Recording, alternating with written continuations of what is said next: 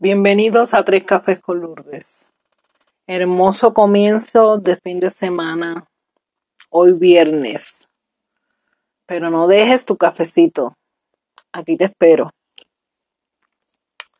Esta mañana me levanté pensando en, en los cambios, en los cambios que a veces uno quiere generar en la vida de uno.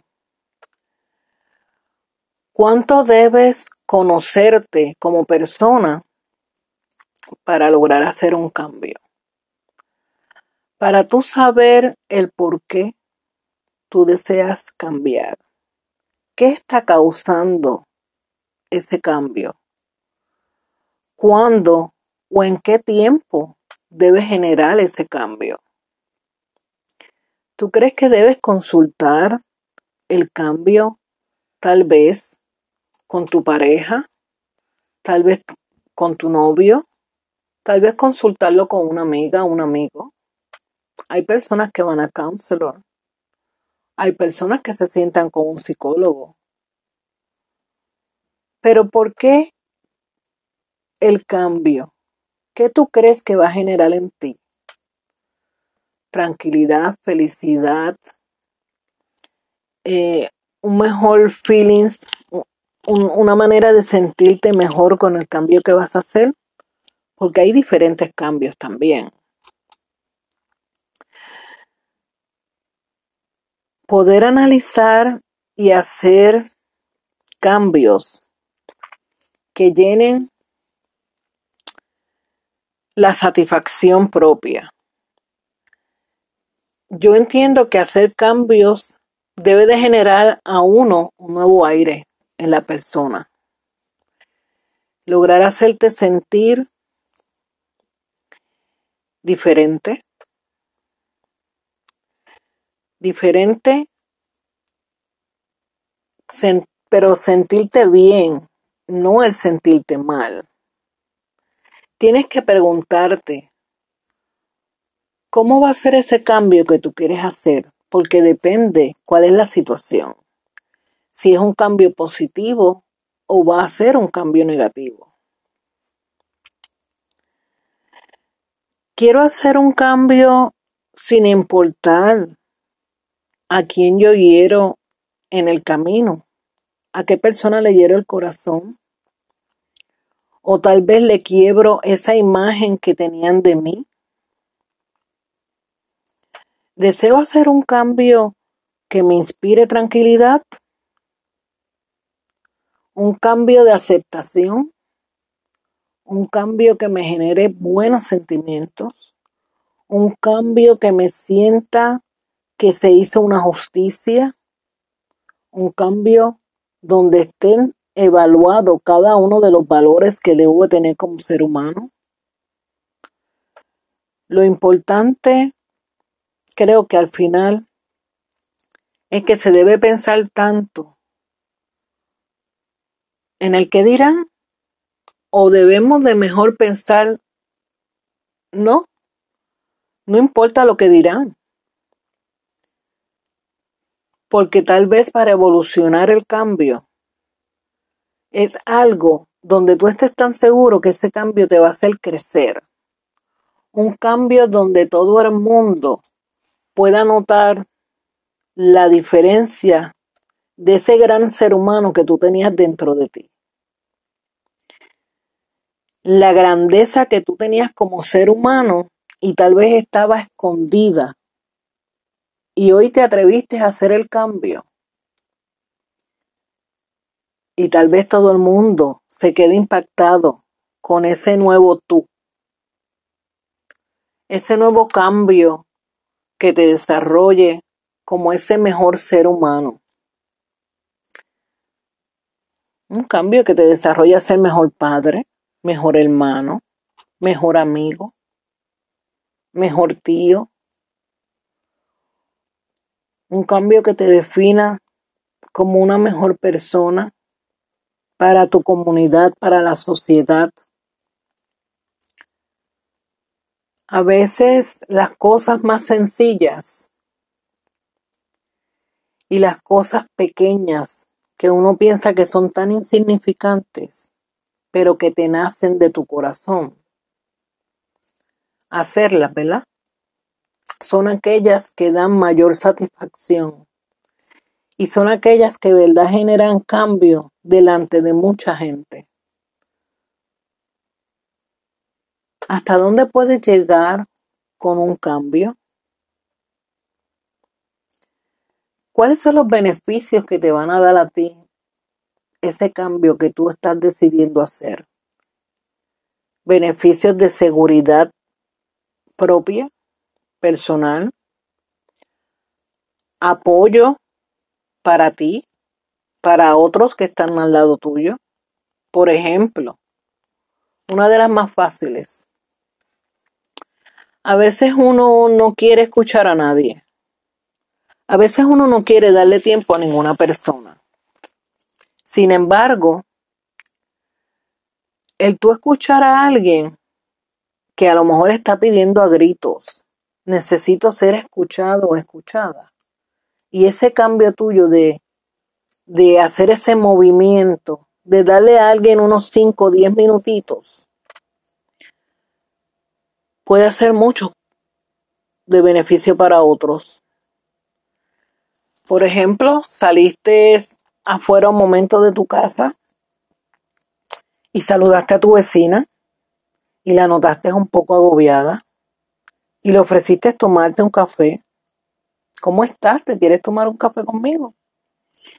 Y esa vecina en ese café se abre en una conversación por alguna situación que tiene y necesita expresar y entonces tú te estás haciendo el receptor de esos sentimientos o de esa situación que tiene tu vecina. Que tal vez puede ser simplemente la ayuda total para ayudar a esa persona que no caiga en una depresión, o en un abismo, porque a veces hay personas que ni con las propias personas de la familia son escuchadas. Tal vez tú escuchándola haces ese cambio de esa manera tan significante.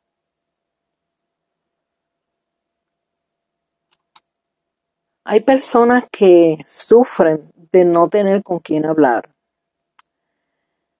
Tal vez esa vecina, tú la ayudaste a que fuera un poco más llevadero su día, no caer en depresión o ansiedad, pánico. Tal vez escucha a tu hijo. Cuando a veces los hijos llegan de la escuela y mira mamá, te quiero comentar algo. Sí, espérate, espérate, que es que tengo que hacer una llamada ahora. O espérate, que estoy aquí terminando algo. Porque eso pasa así mismo, como le digo. Y el tú no escucharlo, tú le estás dando a tu hijo a lo mejor eh, frustración o mami no me atiende, no le importo. Tal vez a tu compañero cuando sale del trabajo, que sale frustrado, irritado, loco por, por tener una conversación contigo, sea de camino a la casa, por teléfono, cuando llega. Poder sentarse y que tú lo escuches, prestarle la atención.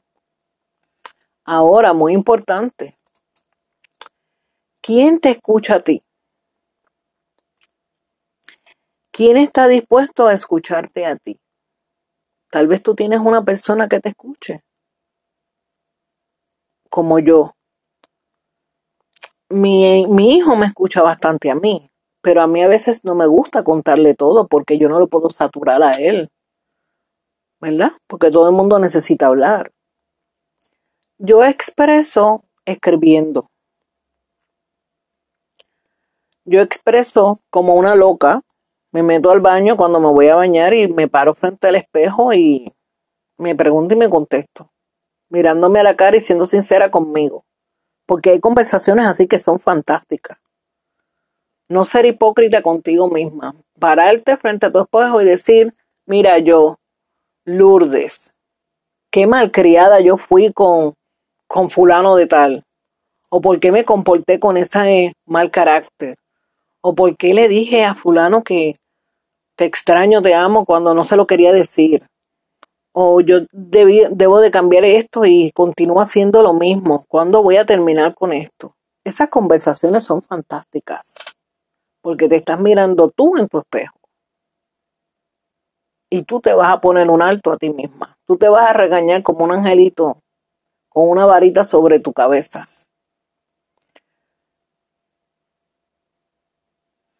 Lo más importante es que siempre y cuando no afecte tu vida, porque nosotros debemos reconocer que hay personas que tienen ciertas situaciones grandes y quieren venir de afuera, fuera de la familia, y le quieren venir a uno a contar la situación, y tú te haces un receptor, porque el cambio tuyo fue escuchar a alguien, pero que esa situación no te afecte.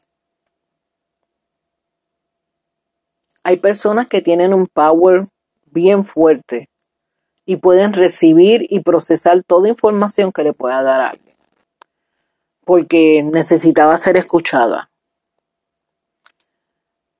En lo personal, también hay otro tipo de cambio que es el cambio de imagen. El cambio pues, de personalidad de déjame verme diferente. Puedes roparte un gran estímulo. considéralo que te vas a sentir muy bien. Hay personas que llevan muchos años con el pelo largo, se lo quieren poner corto, o eran rubio o negro y se lo quieren cambiar a rojo.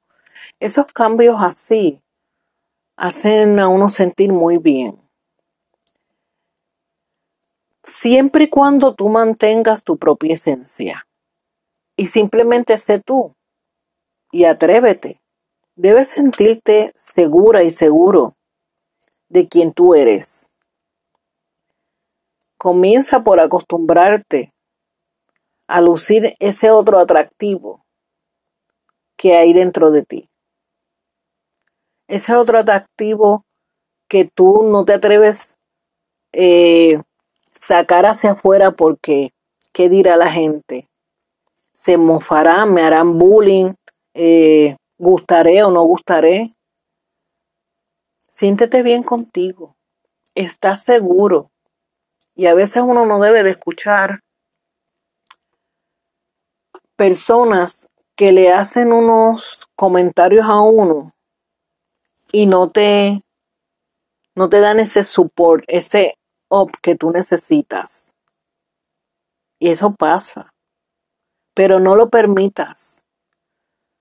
No te, no te escondas en, con miedo en no me voy a atrever porque porque puedo ser rechazada. No, no te rechaces tú y olvídate que no le guste, se tendrá que acostumbrar a ti. Ese otro atractivo que hay en ti tal vez te puede dar hasta un progreso en tu trabajo. Sostener aún más la relación que tienes de pareja. Cuando ya nosotros llevamos mucho tiempo de pareja con nuestro compañero o nuestra compañera y van pasando los años, como nosotros estamos en nuestra zona de confort, nos sentimos aceptados, nos sentimos cómodos, nos dejamos ir un poquito. Lo primero que hace uno en pareja es que a veces se deja engordar. Número uno. Número dos, no tiene ese afán por arreglarse y verse bien porque ya tu pareja lleva contigo seis años y se acuesta contigo todos los días y te ve todas las mañanas. Y tú dices, ya, mi zona de confort, estoy segura, esto está aquí, no tengo por qué cambiar. I'm sorry, pero eso es muy equivocado. Tener eso en mente de tranquilidad y zona de confort. cuando uno ya está entrando en los seis años a lo mejor de matrimonio, es que uno tiene que aprender a hacer un cambio, arreglarse. Mire señora, levántese por la mañanita bien temprano, dese un buen baño, arreglese su pelo, maquillese si quiere solamente los labios, póngase ropa nice, cómoda para estar en la casa, como ropa hasta de ejercicio. Úntese perfume. No falle una semana sin usted arreglarse las manos y los pies. Lo que yo estoy hablando es tan claro. Yo he visto personas y amistades mías, gente conocida, que ya llevan un tiempo de casadas y antes se arreglaban los pies todos los días y ahora tienen esos pies que dan miedo. ¿Cómo tú vas a estar en la intimidad con tu esposo y que él quiera tocarte los pies hasta besártelos y no pueda porque eso es cosas que muchos de ustedes han visto, que no se puede, o que tu aliento no es el más agradable, o que no te afeitas como al principio de la relación, que te afeitabas todos los días o un día sí, un día no, para que siempre que tu esposo a lo mejor quisiera tocarte, tú estuvieras con esa piel lozana y, y suave. Y ahora me afeito si acaso una vez al mes. ¿Cuántas, ¿Cuántas mujeres están así? Pero ¿cuántos hombres también están así? Yo por lo general, yo por lo particular, yo por mi seguridad, a mí me da ese olor a perfume de hombre, hombre, y que esté arregladito y es como que me sienten los motores. Pues igual las mujeres. Después no se queje uno si tu mujer está mirando a otro o tú estás mirando a otra. Porque ya lo de la casa te está dejando de interesar. Porque a lo mejor ese esposo debe estar diciendo, ¿qué se estará haciendo a lo mejor hoy viernes esta mujer cuando yo llegue? ¿Qué será algo nuevo que me tenga? Nosotras somos responsables de mantener la chispa en la relación. Mire usted, caballero, usted es responsable de mantener la chispa dentro de la relación. Vaya y recórtese, trimese esa barba linda, ese goutí que tiene con canas. Arréglese las uñas. Un hombre no es que sea afeminado ni delicado porque se arregle sus uñas y los pies. Los hombres no se hacen pedicure. ¿Por qué? Muchos de ustedes. Un hombre con las uñas arregladas, pintaritas de transparente. Oiga, eso a uno le da miles de ánimos en la vida y en la intimidad. Estas son tonterías porque lo podemos ver como tonterías, pero a la larga son cosas muy importantes para tú mantener la chispa en una relación. Según como tú eres de, en tu personalidad, asimismo tú debes de tener tu carro, un carro limpio por dentro, que no tenga como gente que tiene miles de papeles, comidas, porquería, suciedad. Mire, limpie su carro, limpie su personalidad. Asimismo, usted tiene su casa por fuera como la tiene por dentro. Si no lo estás haciendo, esos son cambios positivos para tú sentirte bien, para tu familia sentirse bien. Y estamos en el momento preciso. Ah, estamos llegando a las festividades, vamos a hacer cambios positivos, que este nuevo año nos coja, pero de 100. Este nuevo año que nos coja de show. Y son cambios que no tienes que gastar ni evolucionar dinero, ni todo entra en un budget. Esto es cuestión de darte amor y cariño a ti. Y yo estoy bien segura que esa relación de pareja va a encender esa llamita de pasión que a lo mejor estaba estancada. Esa relación nuevamente va a entrar en esa chispa